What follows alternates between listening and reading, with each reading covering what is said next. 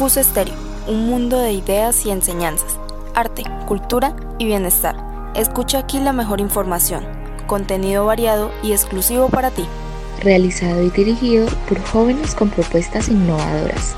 Escucha emisora CUS Estéreo, ya que cualquier cosa que te ayude a abrir tu mente a la prosperidad vale la pena.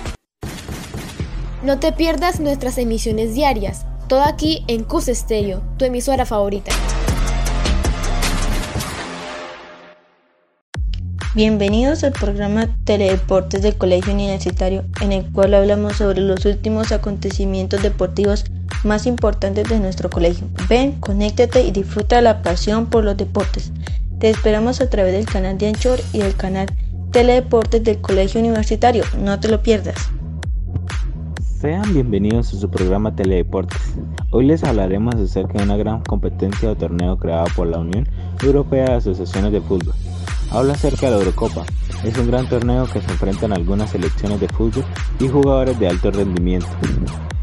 Todos los equipos son de Europa, con la necesidad de llegar a ganar la Eurocopa, ya que son grandes competidores y tienen un buen físico para darlo todo en este torneo. A continuación, mis compañeros les hablarán acerca de lo que sucedió. Sí, como les contaba mi compañero, hoy hablaremos acerca de lo que pasó en la Eurocopa y más que todo nos vamos a enfocar en cómo fue el rendimiento de cada uno de los jugadores y de las selecciones que jugaron en este torneo. Por lo tanto, fue un torneo muy entretenido y se enfrentaron grandes selecciones que jugaron varios partidos debido a saber cuál selección es mejor, porque el torneo se divide en varias fases. Se empiezan por hacer el sorteo de fases de grupos porque se presentaron una cantidad de 55 selecciones para jugar y se dividió en 10 grupos. Por lo tanto, cuando se enfrentaban dos selecciones, el que ganaba se llevaba tres puntos. Dependiendo de los puntos, se sabe quién es el que avanza a la siguiente ronda. Y así poder que el torneo se concrete sin ninguna dificultad y así poderse desarrollar la Eurocopa. A continuación, mi compañera les hablará de en dónde se desarrolló la Eurocopa. Sí, como mi compañera les contaba, yo les hablaré de dónde fue la Eurocopa. La Eurocopa se desarrolló en cada estadio de cada país. Debido a la pandemia, en algunos lugares dejaron entrar gente con bioseguridad y en otros no dejaron entrar gente debido a la protección de los jugadores y de las personas. Una de las condiciones fue que tenían que hacerse la prueba para saber si tenían COVID-19. Dependiendo cómo les salía la prueba, ellos podían ingresar.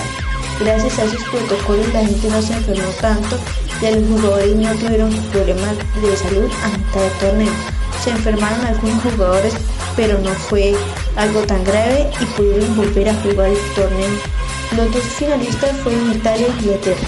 Fue un partido muy interesante y se fue jugando en el Wembley Stadium de Londres. Y al final de este encuentro se coronó, se coronó la selección de Italia campeón. El Colegio Universitario del Socorro Santander piensa en el bienestar de sus hijos, por lo tanto se está haciendo una reunión para poder que ellos vayan a la alternancia con buenos protocolos de bioseguridad y que los papitos se sientan seguros de enviarlos a sus hijos.